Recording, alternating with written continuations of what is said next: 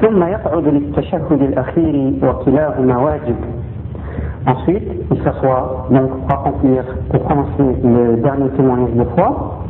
Et ces deux choses que l'on vient de citer, à savoir le fait de s'asseoir et la prononciation du dernier témoignage de foi, sont obligatoires.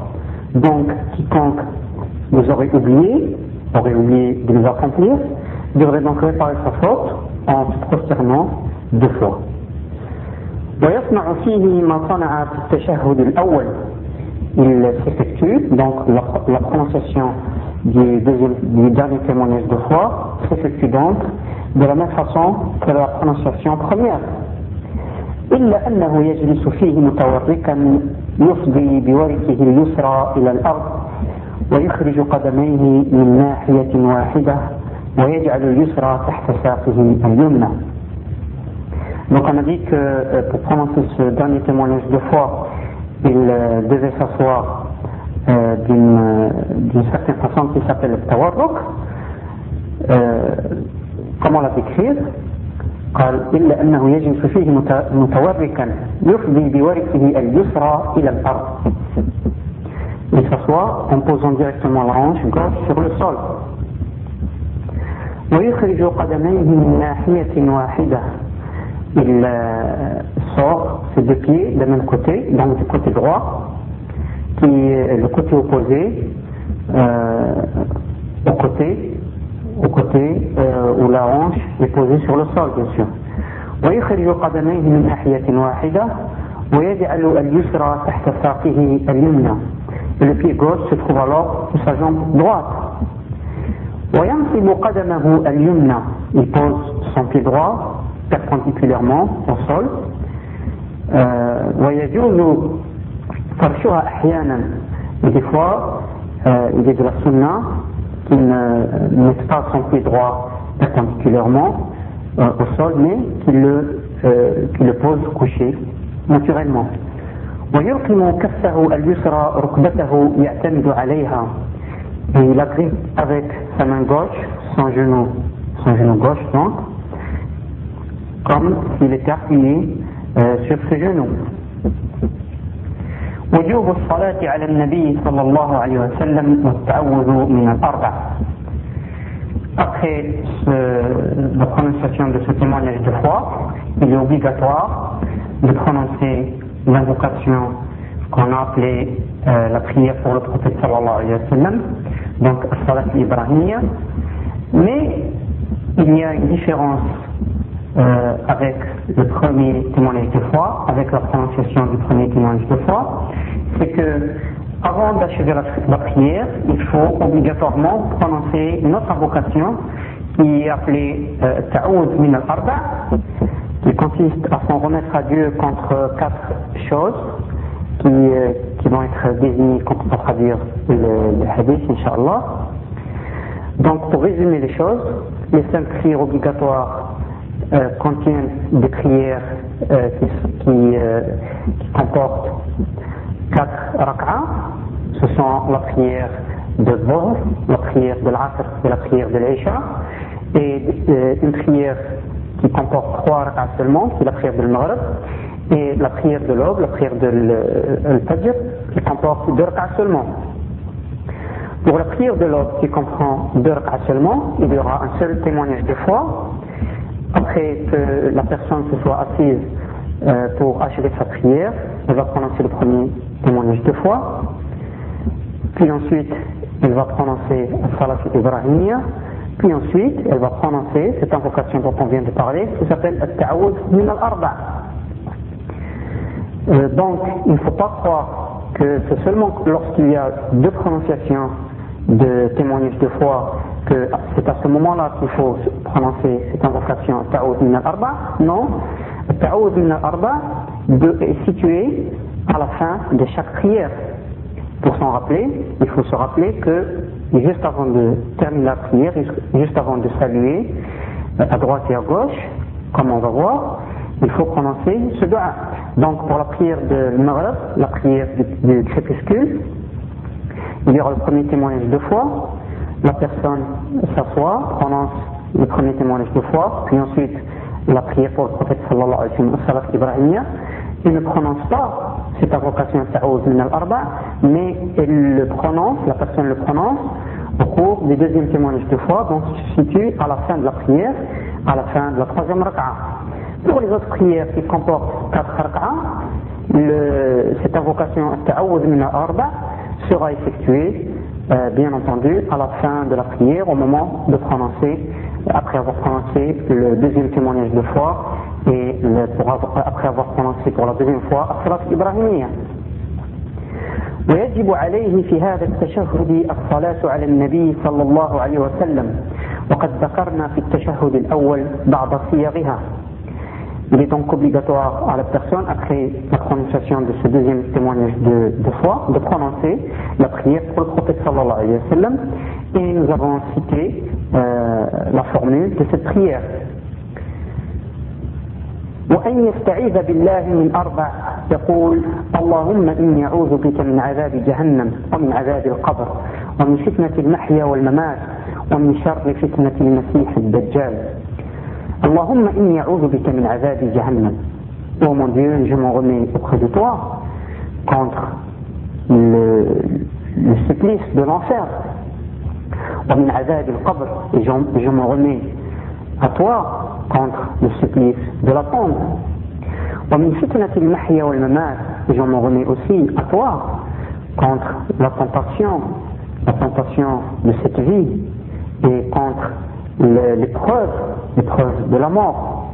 ومن شر فتنة المسيح الدجال et je me remets aussi, je me remets à toi contre la dure épreuve, la dure épreuve, l'épreuve maléfique qui sera apportée par l'Antéchrist. Cheikh Al-Albani explique brièvement ces expressions. فتنة المحيا هي ما يعرض للإنسان في حياته من الافتتان بالدنيا وشهواتها.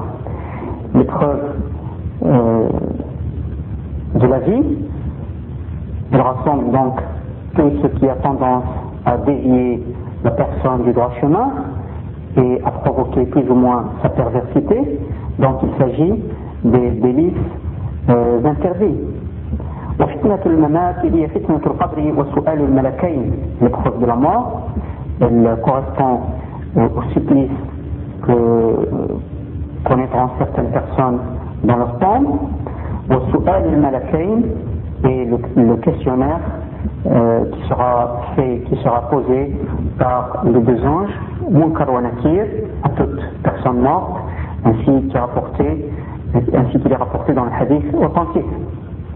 وفتنة المسيح الدجال l'épreuve de l'antéchrist ما يظهر على يديه من الخوارق cette épreuve est caractérisée par la résistance de la personne face à ce qu'elle voit l'antéchrist euh, possède des dons surnaturels il, euh, il amène avec lui il provoque des miracles التي يضل بها كثير من الناس ce qui provoquera l'égarement de beaucoup de personnes ويتبعون على دعواه الألوهية qui le croiront, qui croiront donc l'Antéchrist lorsqu'il prétendra qu'il est Dieu lui-même, qu'il est l'incarnation de Dieu.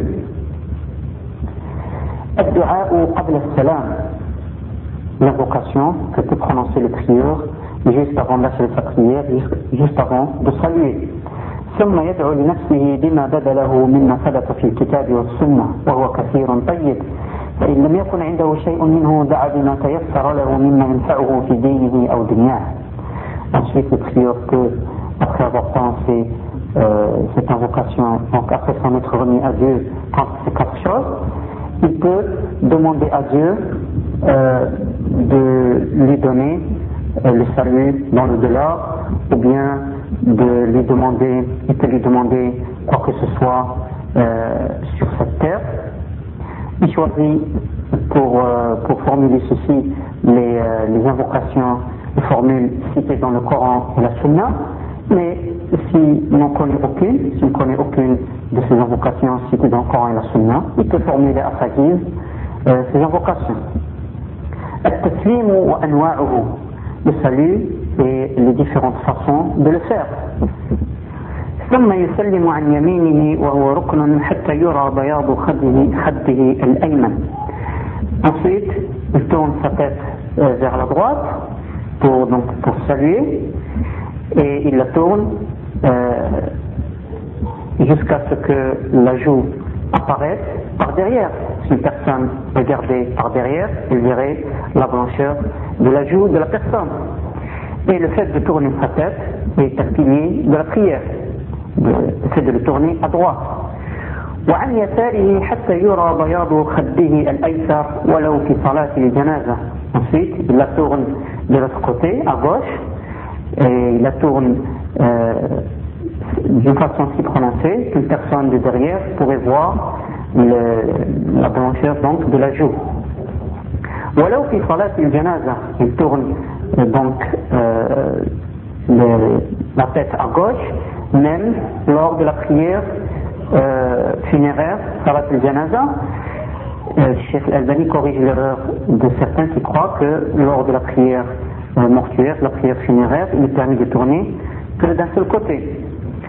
Ici, Cheikh Al-Albani n'a pas précisé que c'est un pilier de tourner sa tête à gauche, car en effet, euh, il suffit de tourner une seule fois la tête à droite et de dire Assalamu alaikum ou une autre formule, ainsi qu'on va voir, pour que la prière soit interrompue. ويرفع الإمام صوته بالسلام إلا في صلاة الجنازة l'imam, celui qui conduit la prière, élève sa voix en disant Assalamu alaikum, donc il prononce Assalamu alaikum ou une autre formule parmi celles que l'on va voir, il la prononce, euh, il prononce ces formules à haute voix, sauf au cours de la prière mortuaire, car il est établi que le salam au cours de cette prière doit se faire euh, en silence. L'expression ou bien les façons de faire le salam euh, comportent plusieurs manières, plusieurs façons. La première façon, السلام عليكم ورحمة الله وبركاته عن يمينه السلام عليكم ورحمة الله عن يساره Donc en se tournant euh, à droite, en tournant la, la, tête à droite, il prononce Assalamu alaikum wa rahmatullahi wa barakatuh. Et en tournant la tête à gauche, il dit Assalamu alaikum wa rahmatullah. Ceci est la première façon. Donc la différence entre la formule qui prononce à droite et la formule qui prononce euh, à gauche et qu'il dit à droite wa barakatuh et à gauche il ne le dit pas. Il dit donc à droite Assalamu alaikum wa rahmatullahi wa barakatuh mais à gauche il dit seulement Assalamu alaikum wa rahmatullah. Assalamu alaikum, que le salut vous accompagne. On, l'a vu auparavant, ceci qui doit dire que Dieu soit avec vous. Wa rahmatullah, ainsi que sa clémence. Wa barakatuhu, al barakat, c'est la multiplication, la multiplication des biens et le fait de faire durer ces biens. La deuxième façon de faire salam, الثاني مثله دون قوله وبركاته. La deuxième façon est effectuée exactement de la première façon, à la seule différence que l'on ne prononce pas au barakatuh dans la première formule, c'est-à-dire quand on tourne la tête euh, à droite. Donc on dit, quand on tourne à droite, Assalamu alaikum wa rahmatullah, et on tourne ensuite à gauche, on dit Assalamu alaikum wa rahmatullah de la même façon. La troisième façon, الثالث السلام عليكم ورحمة الله عن يمينه السلام عليكم عن يساره en tournant sa tête Assalamu alaikum wa rahmatullah. À gauche, il, euh, il coupe cette formule en Assalamu alaikum. La quatrième façon, الرابع يسلم تسليمة واحدة تلقاء وجهه يميل إلى يمينه قليلا. La quatrième façon, en tournant légèrement la tête vers la droite, il prononce la formule une seule fois, donc Assalamu alaikum, et il ne tourne pas la tête vers la gauche. C'est ainsi que s'achève la description résumée de la prière du prophète sallallahu alayhi wa sallam. La personne, pour se rappeler de tous ces éléments peut réécouter euh, ce qu'elle a entendu. Elle peut aussi, euh, ce qui est plus direct, observer les personnes qui savent déjà prier. Et bien sûr, euh, elle aura su que leur prière correspond à la prière euh, qu'elle a vue détaillée dans ce petit livret. Finalement, Cheikh Al-Albani, dit, c'est le musulman. هذا ما تيسر لي من تلخيص صفة صلاة النبي صلى الله عليه وسلم محاولا بذلك أن أقربها إليك حتى تكون واضحة لديك ماثلة في ذهنك وكأنما تراها بعينك aux musulmans, aux mon frère, ceci est ce que j'ai pu rassembler comme élément décrivant la prière du prophète sallallahu alayhi wa sallam. J'ai essayé d'approcher cette description le plus possible. J'ai essayé donc de donner une description la plus proche de la réalité, afin de faire en sorte que la prière du prophète soit bien, soit bien claire, soit bien ancrée dans ton esprit, comme si tu voyais le prophète lui-même prier. J'ai un grand espoir en priant de la façon décrite, Dieu accepte ta prière et exauce les vœux que tu lui fais, car tu auras suivi la recommandation du prophète sallallahu alayhi wa sallam quand il a dit Sallu kamara usalli, donc priez ainsi de la façon, priez de la façon dont vous m'avez vu prier. ثم عليك بعد ذلك أن لا تنسى الاهتمام باستحضار القلب والخشوع فيها فإنه هو الغاية الكبرى من وقوف العبد بين يدي الله تعالى فيها.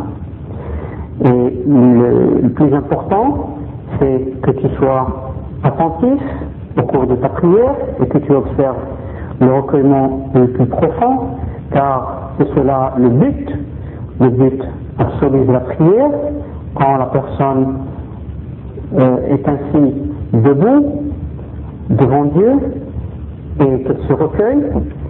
وبقدر ما تحقق في نفسك من هذا الذي وصفت لك من الخشوع والاحتذاء لصلاته صلى الله عليه وسلم يكون لك من الثمرة المرجوة التي أشار, أشار إليها ربنا تبارك وتعالى بقوله إن الصلاة تنهى عن الفحشاء والمنكر.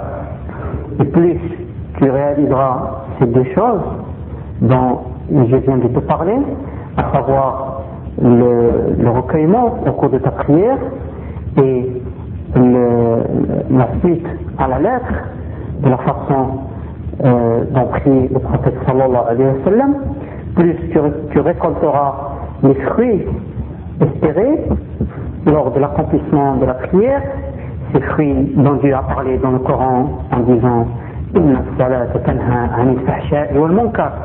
la prière interdit et évite à la personne la perversion et les choses désavouables.